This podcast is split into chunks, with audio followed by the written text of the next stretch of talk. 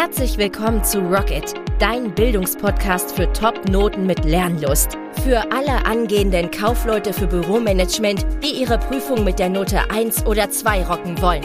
Egal ob informationstechnisches Büromanagement, Kundenbeziehungsprozesse, Wirtschafts-, Sozialkunde oder Fachgespräche. In den einzelnen Podcast-Folgen leitet dich der Grips-Coach Schritt für Schritt durch den Prüfungsrock'n'Roll-Dschungel, damit du dich entspannt fit machen kannst für deine Abschlussprüfung.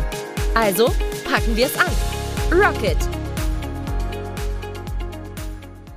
Hallöchen und herzlich willkommen bei Gripscoach TV. Ich bin der Gripscoach und heute geht es um dein Gehalt nach deiner Berufsausbildung Kaufleute für Büromanagement. Und zwar, was verdienst du ganz konkret? Was kannst du verlangen? Was bist du wert?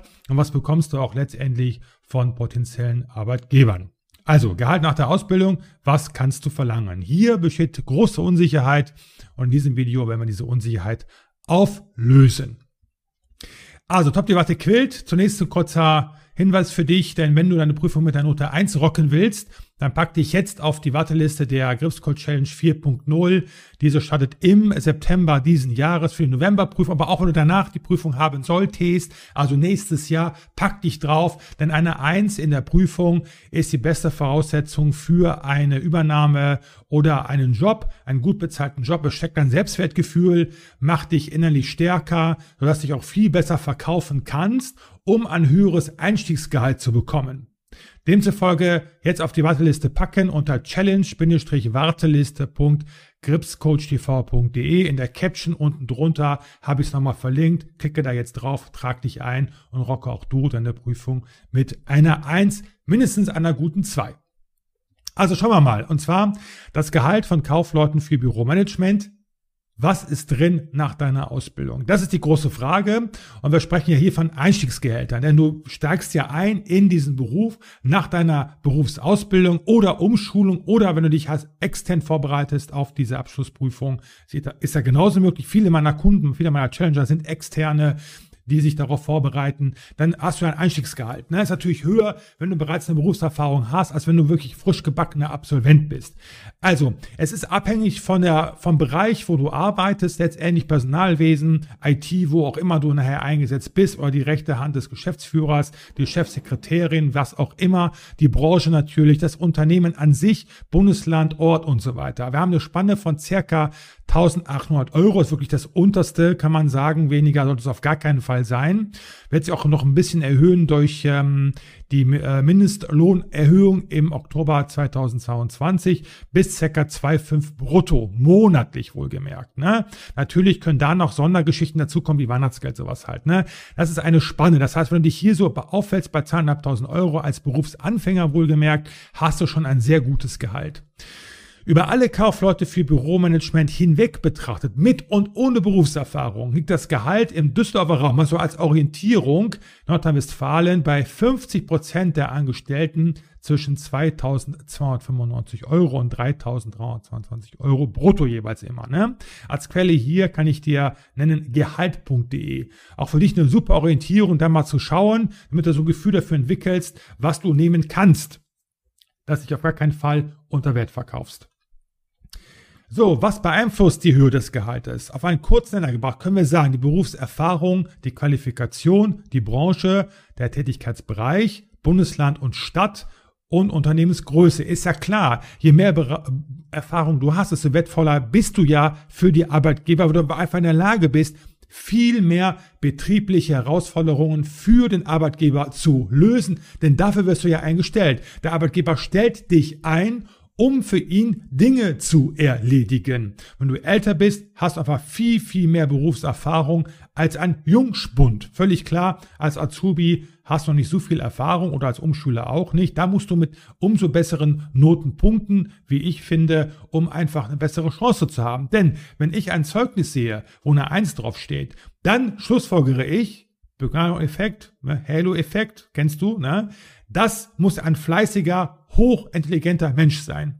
Weil eine Eins zu bekommen ist nicht einfach. Du musst schlau sein in der Birne und du musst ehrgeizig an deinen Zielen arbeiten um dieses grandiose, exzellente Ergebnis zu schaffen. Und solche Menschen stelle ich eher ein, als jemand, der gerade so durchgekommen ist durch die Prüfung. Ne? Später kann es durchaus sein, dass andere Faktoren auch eine große Rolle spielen. Natürlich ist völlig klar, dass nachher die Noten etwas in den Hintergrund rücken, weil dann zählt die Berufspraxis, da zählen die Arbeitszeugnisse, dann zählen, zählen andere Qualifikationen. Aber nur neu startest in diesem Beruf, musst du gucken, dass du exzellente Noten rockst. Eins, mindestens eine gute zwei. Qualifikation ist selbsterklärend. Akademiker unterm Strich verdienen wesentlich mehr als äh, jemand, der überhaupt gar nichts in der Tasche hat. Dann der Bereich, wo du tätig bist. Berater verdienen sehr gut, IT-Experten verdienen sehr gut, Vertriebler ebenso. Bundesland und Stadt, zum Beispiel in Westdeutschland, wird viel besser bezahlt, im Süden genauso als in Ostdeutschland. Und natürlich ist es genauso, dass wenn du bei einer drei Mann-Unternehmen arbeitest, die nicht so hohe Gelder zahlen können, wie ein Großunternehmen, eine, eine Großbank zum Beispiel oder eine große Versicherung, ich will jetzt keine Werbung machen, ne, weiß, was ich meine. Die zahlen natürlich wesentlich besser, weil die auch viel mehr Geld verdienen, um überhaupt sich diese hohen Gehälter leisten zu können. Also wenn du top verdienen willst, Guck, dass du eine Eins rockst in der Prüfung, guck, dass du dich weiter qualifizierst, die richtige Branche dir aussuchst, in bestimmten Bereichen tätig bist und du möglichst da angesiedelt bist, wo du auch hohe, hohe, hohe Gehälter bekommst, zum Beispiel München, Düsseldorf wird sehr gut bezahlt. Und Großunternehmen natürlich. Muss aber nicht der Fall sein. Ne? Es kann auch durchaus sein, dass du erfolgreich hast in kleineren Unternehmen und dann von dort wechselst zum Beispiel. Ne? Fang erstmal klein an, arbeite dich hoch, bleib einfach dran, verkauf dich auch gut, lerne dich gut zu verkaufen und dann wirst du auch ein angemessenes Gehalt bekommen. Also, wie ermittelst du jetzt dein Gehalt ganz konkret? Ne? Bisher war nur Wischiwaschi, jetzt geht's richtig ans Eingemachte. Schau mal. Mach einen Gehaltscheck. Heutzutage einfach, wir haben ein Internet, wir können nachgucken, online und wissen ganz genau, wo der Hase im Pfeffer liegt. Also zum Beispiel gehaltsvergleich.com. Super ist das. Da kannst du alles wunderbar eingeben und kannst ganz genau bestimmen, was du nehmen kannst, abhängig davon, welcher Beruf, Alter, Ort und so weiter. Und packe da einen Verhandlungspuffer mit drauf, so circa 10%.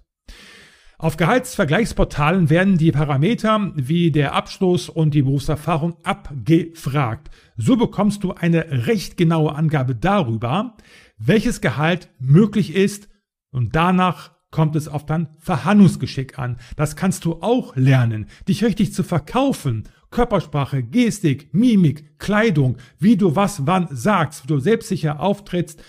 Das kannst du lernen, zum Beispiel auf karrierebibel.de. Es gibt auch Kurse über diesen, äh, über diese Geschichte halt, dass du dich perfekt entsprechend verkaufst. Auch da ein, ähm, ein kleiner Spoiler für dich, habe ich gerade was in der Vorbereitung, wo es auch darum geht, dich die gesamte Ausbildung zu begleiten, von der Berufsschule oder von der, wo du die Umschulung machst, durch die gesamte Prüfung bis letztendlich nachher zu deinem ersten gut bezahlten Job, wo es auch darum geht, dich entsprechend zu verkaufen, um das höchstmögliche Gehalt abzurufen. Ne? Folge mir weiter, dann, wenn es losgeht, bekommst du von mir weitere Informationen. So, dann weiter geht's. Nun weißt du, auf welche Faktoren dein Gehalt abhängt. Also wovon es abhängt. Ne? Jetzt kannst du auch kalkulieren, 10% draufschlagen, wie ich schon gesagt habe, damit du einen Spielraum hast. Wenn der Arbeitgeber sofort Ja sagt, dann hättest du mehr verlangen können. Deswegen ist es immer besser, wenn der Arbeitgeber anfängt, was aber so gut wie nie der Fall ist. der sagt ja immer, was wollen Sie verdienen zum Beispiel? Oder fragt das vorher schon ab in der Bewerbung, weil der Arbeitgeber vorher so eine Grobfilterung macht. Ne? Und wenn du zu viel verlangst, bist du schon weg. Deswegen als Orientierung, dass du dir solche Portale anschaust zum Beispiel. Ne? Und er sofort Ja sagt, dann hast du in der Regel schon zu wenig verlangt, wäre mehr drin gewesen. Dann sagt er, ah, ein bisschen viel kann man da machen. Er kann sich auch so ein bisschen dann irgendwo in der Mitte treffen, beziehungsweise halt andere Extras abrufen, nicht nur Riskal, wo du auch mehr Steuern bezahlst, es gibt ja noch andere Möglichkeiten, dir was Gutes zu tun, was dann zum Beispiel steuer- und sozialversicherungsfrei wäre. So, was du jetzt denkst, na super, dann verlangt ein anderer weniger und bekommt den Job. Nein, der Arbeitgeber will den besten Problemlöser, nicht den günstigsten. Und die Besten bieten einen höheren Mehrwert, guck mal, Mehrwert, Selbstwertgefühl, Note 1, hohes Selbstwertgefühl, ich bin was wert, ich habe es geschafft, was so drei bis fünf Prozent schaffen, dann bist du auch in der Lage, dich besser zu verkaufen, weil du einen Mehrwert darstellst für den Arbeitgeber. Ne? So. Und was mehr wert ist, denke mal an Antiquitäten zum Beispiel oder an Luxusgegenstände. Du bekommst einen Porsche nicht für unter 100.000 Euro. Da musst du ordentlich was hinblättern. Kriegst du auch nicht hinterhergeschmissen. Deswegen habe ich hier auch geschrieben, dafür ist er bereit, mehr zu bezahlen. Er bekommt einen Mehrwert von dir. Du bist ein besserer Problemlöser. Also ist er auch bereit, dir mehr zu bezahlen. Ne? Fallbeispiel Porsche, Ferrari bekommst du auch nicht geschenkt. So. Also, das musst du dir wirklich merken. Das ist wesentlich und essentiell für deinen Erfolg. So, dann die Frage natürlich, mehr Bildung, mehr Gehalt? Ja, selbstverständlich, denn mit künftiger Weiterbildung als Kauffrau für Büromanagement lohnt sich extrem, weil dadurch dein Gehalt spürbar steigt. Wenn du mal schaust, die Statistik, da gibt es auch zum Beispiel von der IHK, von der, von der äh, D, IHK, genau, Deutscher Industrie- und Handelskammertag, gibt es eine Statistik darüber, aber auch beim Statistischen Bundesamt, je höher deine Bildung ist, zum Beispiel Fachwirtebene, Betriebswirtebene oder Bachelor, Master und so weiter und so fort, bis hin zur Professur, verdienst du immer mehr Geld, weil du in der Lage bist, höherwertigere Probleme zu lösen durch eine höhere Bildung, sage ich mal, und das wird entsprechend auch dann entlohnt. Warum solltest du sonst nach deiner Berufsausbildung, Umschulung, Kauffrau für Büromanagement einen Fachwirt machen zum Beispiel, einen Betriebswirt machen zum Beispiel, einen Ausbilderschein machen? Ja, weil du einfach in der Lage bist, höherwertigere Aufgaben zu erledigen und höherwertigere Aufgaben bekommen ein höheres Gehalt. So einfach ist das. Statistik spricht eine ganz eindeutige Sprache. Du schenkst extrem viel Geld bis hin zu einem Einfamilienhaus, wenn du nicht dich weiterbildest, weil durch die Weiterbildung dein Gehalt beweisbar, belegbar steigt. Also, und das erfolgreiche Bestehen der Abschlussprüfung in diesem Ausbildungsberuf, ne, hier Kauffrau für Büromanagement, ne, ist der erste Schritt zu einer Gehaltssteigerung. Du musst ja erstmal reinkommen, dich gut verkaufen, ne, Selbstwertgefühl, Note 1, mindestens eine gute 2, hast eine stärkere Position und dafür darfst du dich optimal natürlich vorbereiten, um möglichst eine 1 zu rocken. Kriegst du nicht geschenkt. Ne? Es gibt gewisse Techniken, Strategien und so weiter, Tipps, wie die Prüfungsbesten es geschafft haben. Nicht nur die Eins zu rocken, sondern auch eine besten Auszeichnung zu bekommen. Meine Challenger haben ja, bekommen auch eine besten Auszeichnung, wenn sie den Abschlusstest bestehen. Was nur ca. 3% aller Challenger schaffen. Ne? Und wenn du den schaffst, diesen Test, dann schaffst du auch bei der IHK-Prüfung die Note 1. Ich kann das belegen, Michael, Gewinner der Challenge 1.0, Jana, Gewinnerin der Challenge 2.0. Bisher gab es ja nur zwei Challenges, die abgeschlossen wurden. Haben beide den Abschlusstest bestanden. Von Gripscoach TV haben von mir die besten Ehrungen bekommen. Ich habe eine eigene besten Ehrung. Und haben auch nachher die IHK-Prüfung mit 1 gerockt. Michael mit 96 Punkten insgesamt und die Jana mit 95 Punkten. Absolut fantastisch. Mega Erfolgsstories meiner geschätzten Kunden. Und was Jana und Michael geschafft haben, das kannst auch du schaffen. Also, denn Arbeitgeber wollen die Besten, demzufolge visiere die Eins an, lass nichts anderes zu, aber wenn es nur eine gute Zwei wird, nur in Anführungsstrichen, ist das immer noch überdurchschnittlich. Eine mittelmäßige Drei ist die Durchschnittsnote. Statistik, Kaufleute für Büromanagement. Ich meine, irgendwas mit um die 60, 65, 64 Punkten ist die Durchschnittspunktzahl. Eine Zahl bekommst du ab 81 Punkten, dann bist du überdurchschnittlich und darauf kannst du dir was einbilden, zumindest mega stolz auf dich sein. Ne? Also visier die Eins an und dann rockst du das auch. Fazit, wir halten fest, es gibt nicht das Gehalt Kauffrau für Büromanagement. Die Höhe ist stets von vielen Faktoren abhängig, wie die Berufserfahrung, die Branche und das Bundesland. Ist völlig klar und nachvollziehbar. Mit Gehaltsvergleichsportalen ermittelst du dein mögliches Gehalt als Verhandlungsbasis. Das musst du ja erstmal wissen, was kann ich dir nehmen? Natürlich, wenn du tarifgebunden bist, etwas schwieriger, aber selbst da kannst du durch eine höhere Einstufung auch mehr Geld bekommen, zum Beispiel. Aber selbst wenn du nicht mehr Gehalt bekommst, hast du einen Job, das ist schon mal sehr viel wert.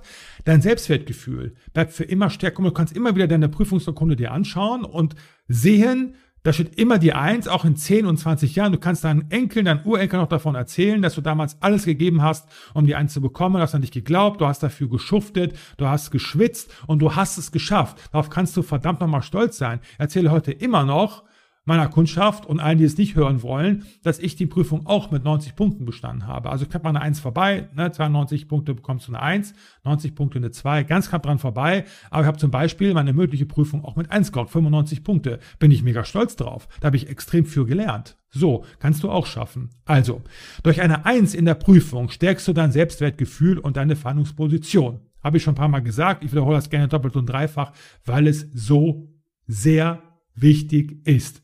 Also, Jetzt weißt du grob Bescheid, wo der Hase im Pfeffer, äh, wo er langläuft. Wenn du Challenger wirst, dann wo auch im Pfeffer liegt sozusagen. Nochmal kurz eine Erinnerung für dich. Pack dich auf die Warteliste, gib die Information weiter.